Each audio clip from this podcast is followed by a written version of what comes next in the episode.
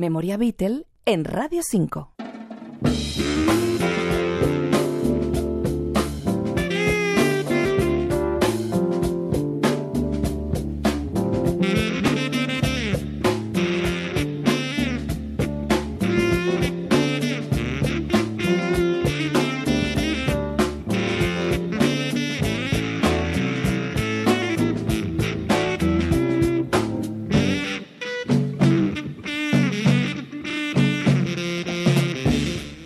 En 1971, el percusionista neoyorquino de origen puertorriqueño Willy Bobo, uno de los precursores del Latin Jazz, dejó esta versión del Come Together de los Beatles.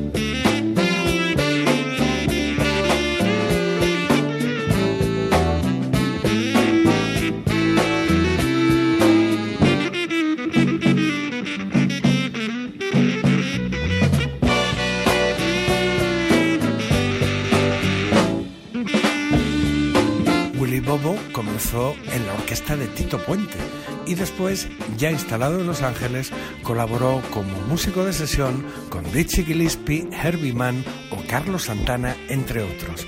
Y este fue su tributo a la memoria Beatle.